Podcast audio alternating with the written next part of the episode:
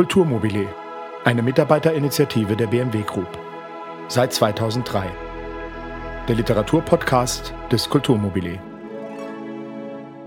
Man könnte ausschließlich Rainer Maria Rilke vorlesen, weil es wohl niemand gibt, der die deutsche Sprache so wunderbar für seine Lyrik genutzt und neu erschaffen oder wie Robert Musil sagte, das Gedicht sogar erst vollkommen gemacht habe, das deutsche Gedicht.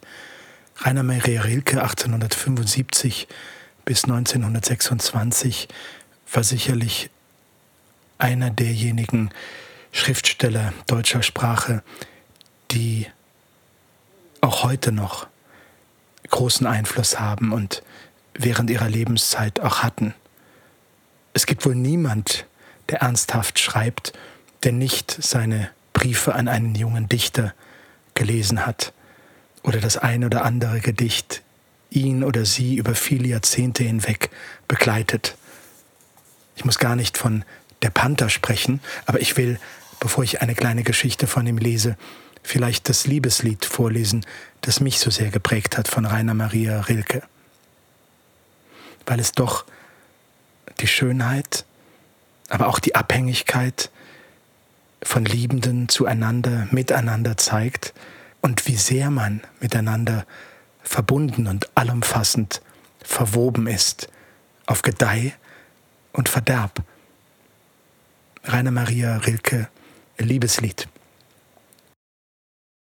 Wie soll ich meine Seele halten, dass sie nicht an deine rührt, wie soll ich sie hinheben über dich zu anderen Dingen? Ach, gerne möchte ich sie bei irgendwas Verlorenem im Dunkel unterbringen, an einer fremden, stillen Stelle, die nicht weiterschwingt, wenn deine Tiefen schwingen. Doch alles, was uns anrührt, dich und mich, nimmt uns zusammen, wie einen Bogenstrich, der aus zwei Seiten eine Stimme zieht, auf welches Instrument sind wir gespannt? Und welcher Geiger hat uns in der Hand? O süßes Lied. Neben seiner Lyrik und seiner Briefe ist Rick uns auch bekannt durch Prosatexte. 1900 erschien sein Buch Geschichten vom lieben Gott und einem Freund gegenüber erwähnte er, ich glaube, es sind einige Kerne in diesem Buch, aus denen Bäume wachsen können. Aus diesem Buch lese ich eine Geschichte dem Dunkel erzählt vor. In jeder dieser Geschichten aus Geschichten vom lieben Gott geht es letztlich darum, um Orte, wo wir diesem Gott begegnen können, ob das die Steppen Russlands sind, das Florenz der Renaissance oder das Ghetto von Venedig. Rainer Maria Rilke, eine Geschichte dem Dunkel erzählt.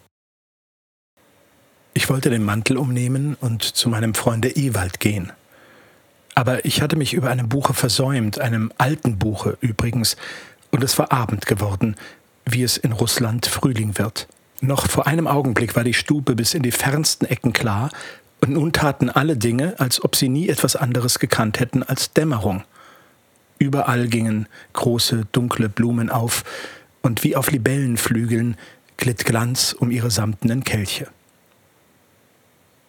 Der Lahme war gewiss nicht mehr am Fenster. Ich blieb also zu Haus. Was hatte ich ihm doch erzählen wollen? Ich wusste es nicht mehr. Aber eine Weile später fühlte ich, dass jemand diese verlorene Geschichte von mir verlangte. Irgendein einsamer Mensch vielleicht, der fern am Fenster seiner finstern Stube stand, oder vielleicht dieses Dunkel selbst, das mich und ihn und die Dinge umgab. So geschah es, dass ich dem Dunkel erzählte und es neigte sich immer näher zu mir, so dass ich immer leiser sprechen konnte, ganz wie es zu meiner Geschichte passt. Sie handelt übrigens in der Gegenwart und beginnt. Nach langer Abwesenheit kehrte Dr. Georg Lassmann in seine enge Heimat zurück. Er hatte nie viel dort besessen, und jetzt lebten ihm nur mehr zwei Schwestern in der Vaterstadt, beide verheiratet, wie es schien, gut verheiratet, diese nach zwölf Jahren wiederzusehen, war der Grund seines Besuchs. So glaubte er selbst, aber nachts, während er im überfüllten Zuge nicht schlafen konnte, wurde ihm klar, dass er eigentlich um seiner Kindheit willen kam und hoffte, in den alten Gassen irgendetwas wiederzufinden. Ein Tor, ein Turm, ein Brunnen, irgendeinen Anlass zu einer Freude oder zu einer Traurigkeit, an welcher er sich wiedererkennen konnte. Man verliert sich ja so im Leben. Und da fiel ihm Verschiedenes ein. Die kleine Wohnung in der Heinrichgasse mit den glänzenden Türklinken und den dunkel gestrichenen Dielen, die geschonten Möbel und seine Eltern. Diese beiden abgenützten Menschen fast ehrfürchtig neben ihnen. Die schnellen, gehetzten Wochentage und die Sonntage, die wie ausgeräumte Säle waren, die seltenen Besuche, die man lachend und in Verlegenheit empfing, das verstimmte Klavier, der alte Kanarienvogel, der ererbte Lehnstuhl, auf dem man nicht sitzen durfte, ein Namenstag, ein Onkel, der aus Hamburg kommt, ein Puppentheater, ein Leierkasten, eine Kindergesellschaft und jemand ruft Clara. Der Doktor wäre fast eingeschlafen. Man steht in einer Station, Lichter laufen vorüber und der Hammer geht horchend durch die klingenden Räder. Und das ist wie Clara, Clara, Clara, überlegt der Doktor jetzt ganz wach. Wer war das doch? Und gleich darauf fühlt er ein Gesicht, ein Kindergesicht mit blondem, glattem Haar. Nicht, dass er es schildern könnte, aber er hat die Empfindung von etwas Stillem, Hilflosen, Ergebenen, von ein paar schmalen Kinderschultern durch ein verwaschenes Kleidchen noch mehr zusammengepresst, und er dichtet dazu ein Gesicht. Aber da weiß er auch schon, er muss es nicht dichten. Es ist da, oder vielmehr es war da, damals. So erinnert sich Dr. Lassmann an seine einzige Gespielin Clara, nicht ohne Mühe. Bis zur Zeit, da er in eine Erziehungsanstalt kam, etwa zehn Jahre alt, hat er alles mit ihr geteilt, was ihm begegnete. Das wenige oder das viele. Clara hatte keine Geschwister und er hatte so gut wie keine, denn seine älteren Schwester kümmerten sich nicht um ihn. Aber seither hat er niemanden je nach ihr gefragt. Wie war das doch möglich? Er lehnte sich zurück. Sie war ein frommes Kind, erinnerte er sich noch, und dann fragte er sich, was mag aus ihr geworden sein? Eine Zeit lang ängstigte ihn der Gedanke, sie könnte gestorben sein. Eine unermessliche Bangigkeit überfiel ihn in dem engen, gedrängten Coupé. Alles schien diese Annahme zu bestätigen. Sie war ein kränkliches Kind, sie hatte es zu Hause nicht besonders gut, sie weinte oft, unzweifelhaft, sie ist tot. Der Doktor ertrug es nicht länger. Er störte einzelne Schlafende und schob sich zwischen ihnen durch in den Gang des Waggons. Dort öffnete er ein Fenster und schaute hinaus in das Schwarz mit den tanzenden Funken. Das beruhigte ihn. Und als er später in das Coupé zurückkehrte, schlief er trotz der unbequemen Lage bald ein. Das Wiedersehen mit den beiden verheirateten Schwestern verlief nicht ohne Verlegenheiten. Die drei Menschen hatten vergessen, wie weit sie einander trotz ihrer engen Verwandtschaft doch immer geblieben waren und versuchten eine Weile sich wie Geschwister zu benehmen. Indessen kamen sie bald stillschweigend überein, zu dem höflichen Mittelton ihre Zuflucht zu nehmen, den der gesellschaftliche Verkehr für alle Fälle geschaffen hat. Es war bei der jüngeren Schwester, deren Mann in besonders günstigen Verhältnissen war, Fabrikant mit dem Titel Kaiserlicher Rat, und es war nach dem vierten Gange des Diners, als der Doktor fragte, sag mal Sophie, was ist denn aus Clara geworden? Welcher Clara? Ich kann mich ihres Familiennamens nicht erinnern, der Kleinen, weißt du, der Nachbarstochter, mit der ich als Kind gespielt habe. Ach, Clara Söllner meinst du? Söllner, richtig, Söllner. Jetzt äh, fällt mir erst ein, der alte Söllner, das war ja dieser grässliche Alte. Aber was ist mit Clara? Die Schwester zögerte. Sie hat geheiratet. Übrigens lebt sie jetzt ganz zurückgezogen. Ja, machte der Herr Rat, und sein Messer glitt kreischend über den Teller, ganz zurückgezogen. Du kennst sie auch? wandte sich der Doktor an seinen Schwager. Ja, so flüchtig. Sie ist ja hier ziemlich bekannt. Die beiden Gatten wechselten einen Blick des Einverständnisses. Der Doktor merkte, dass es ihnen aus irgendeinem Grunde unangenehm war, über diese Angelegenheit zu reden, und fragte nicht weiter. Umso mehr Lust zu diesem Thema bewies der Herr Rat, als die Hausfrau die Herren beim schwarzen Kaffee zurückgelassen hatte. Diese Clara, fragte er mit listigem Lächeln und betrachtete die Asche, die von seiner Zigarre in den silbernen Becher fiel. Sie soll doch ein stilles und überdies hässliches Kind gewesen sein. Der Doktor schwieg. Der Herr Rat rückte vertraulich näher. Das war eine Geschichte. Hast du nie davon gehört? Aber ich habe ja mit niemandem gesprochen. Was gesprochen? lächelte der Rat. Man hat es ja in den Zeitungen lesen können. Was? fragte der Doktor nervös. Also, sie ist ihm durchgegangen. Hinter einer Wolke Rauches her schickte der Fabrikant diesen überraschenden Satz und wartete in unendlichem Behagen die Wirkung desselben ab. Aber diese schien ihm nicht zu gefallen. Er nahm eine geschäftliche Miene an, setzte sich gerade und begann in einem anderen berichtenden Ton, gleichsam gekränkt. Hm.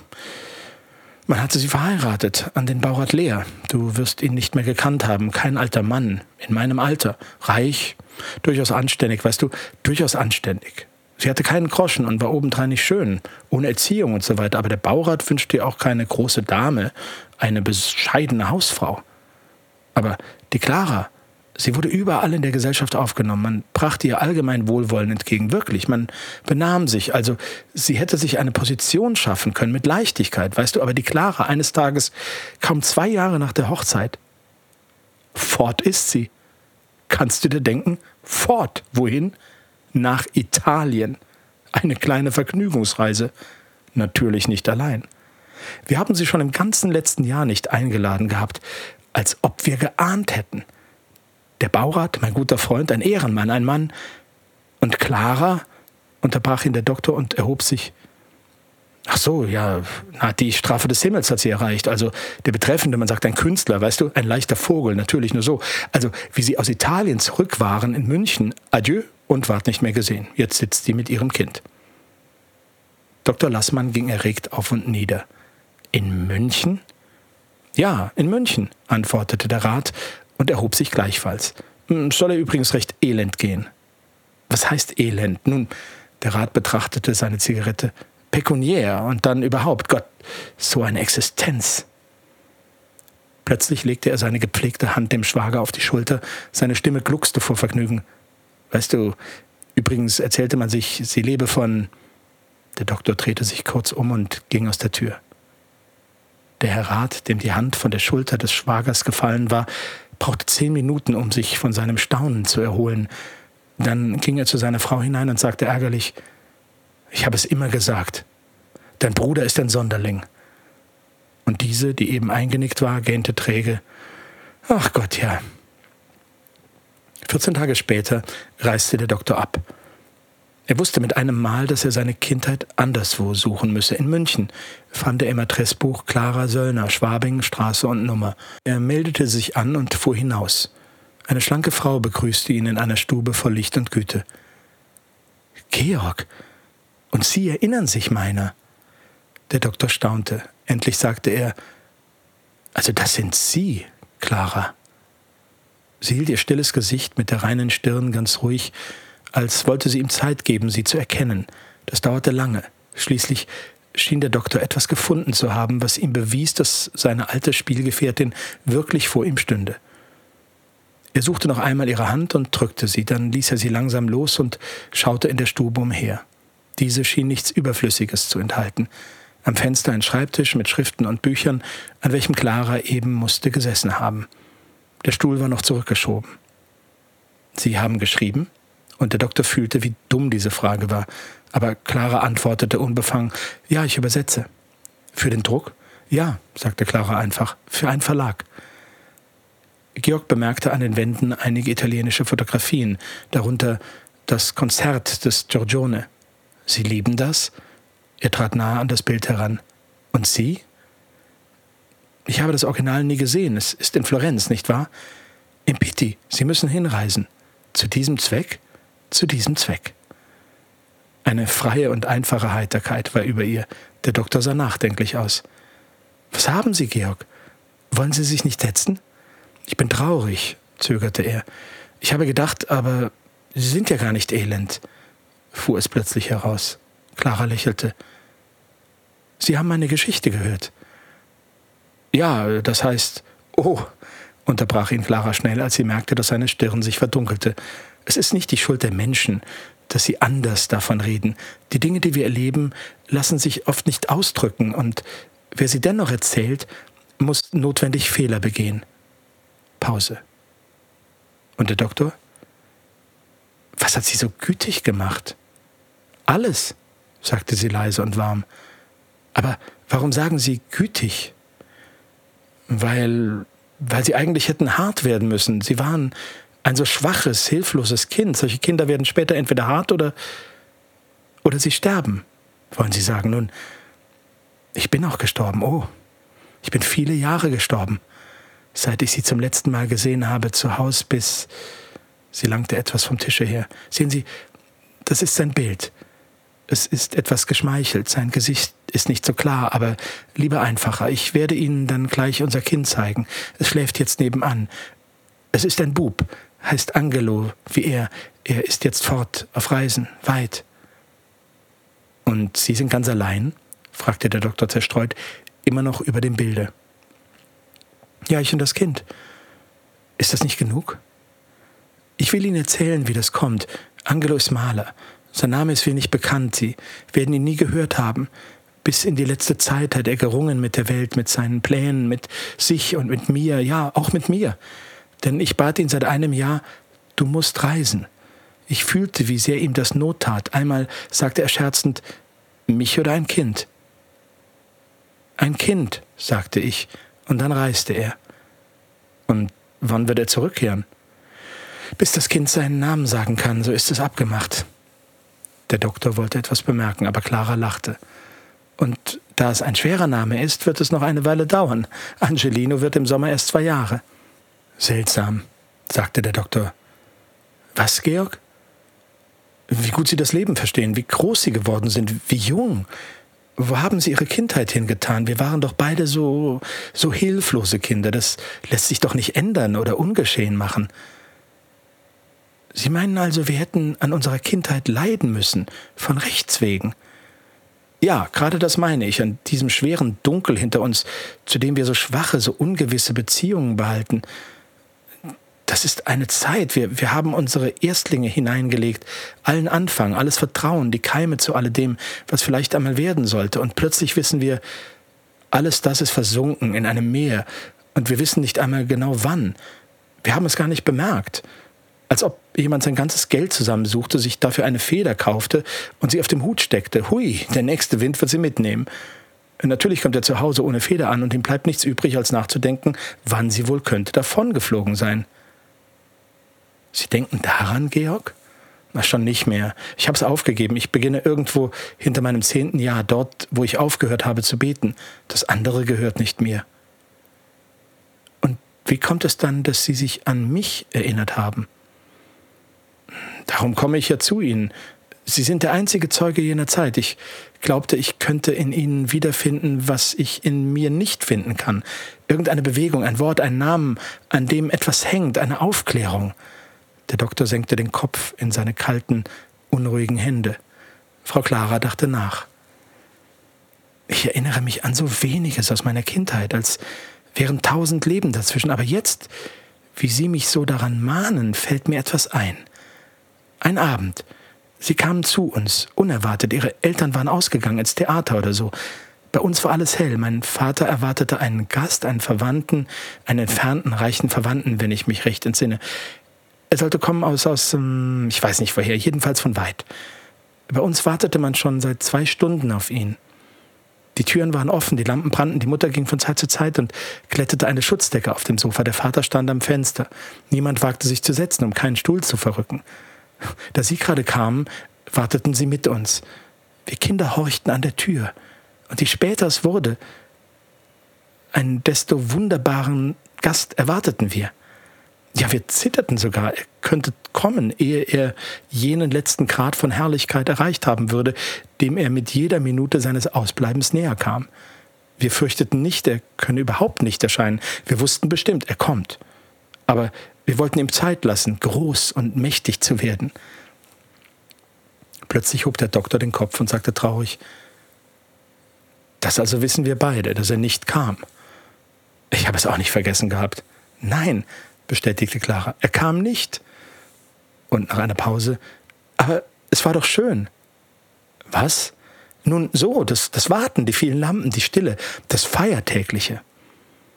Etwas rührte sich im Nebenzimmer. Frau Clara entschuldigte sich für einen Augenblick, und als sie hell und heiter zurückkam, sagte sie, wir können dann hineingehen, er ist jetzt wach und lächelt, aber was wollten Sie eben sagen? Ich habe mir eben überlegt, was Ihnen könnte geholfen haben zu, zu sich selbst, zu diesem ruhigen sich besitzen. Das Leben hat es Ihnen doch nicht leicht gemacht. Offenbar half Ihnen etwas, was mir fehlt. Was sollte das sein, Georg? Clara setzte sich neben ihn. Es ist seltsam.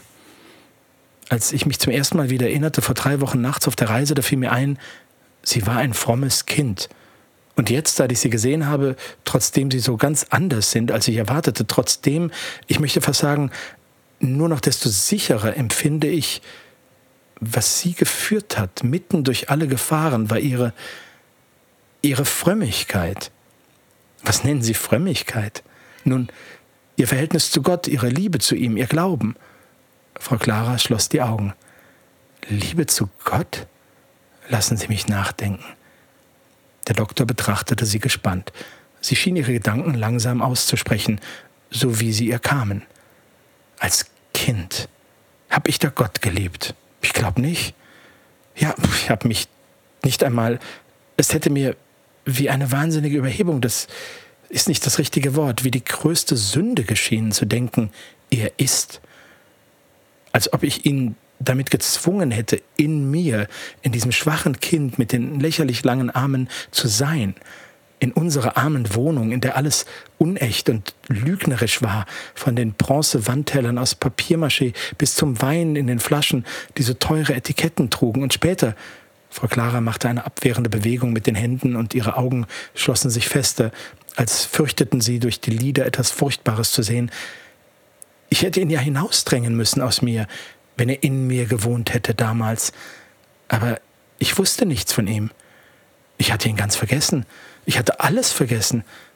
Erst in Florenz, als ich zum ersten Mal in meinem Leben sah, hörte, fühlte, erkannte und zugleich danken lernte für alles das, da dachte ich wieder an ihn. Überall waren Spuren von ihm. In allen Bildern fand ich Reste von seinem Lächeln, die Glocken lebten noch von seiner Stimme und an den Statuen erkannte ich Abdrücke seiner Hände. Und da fanden sie ihn? Clara schaute den Doktor mit großen, glücklichen Augen an. Ich fühlte, dass er war, irgendwann einmal war. Warum hätte ich mehr empfinden sollen? Das war ja schon Überfluss. Der Doktor stand auf und ging ans Fenster. Man sah ein Stück Feld und die kleine alte Schwabinger Kirche, darüber Himmel, nicht mehr ganz ohne Abend. Plötzlich fragte Dr. Lassmann, ohne sich umzuwenden, Und jetzt? Als keine Antwort kam, kehrte er leise zurück. Jetzt?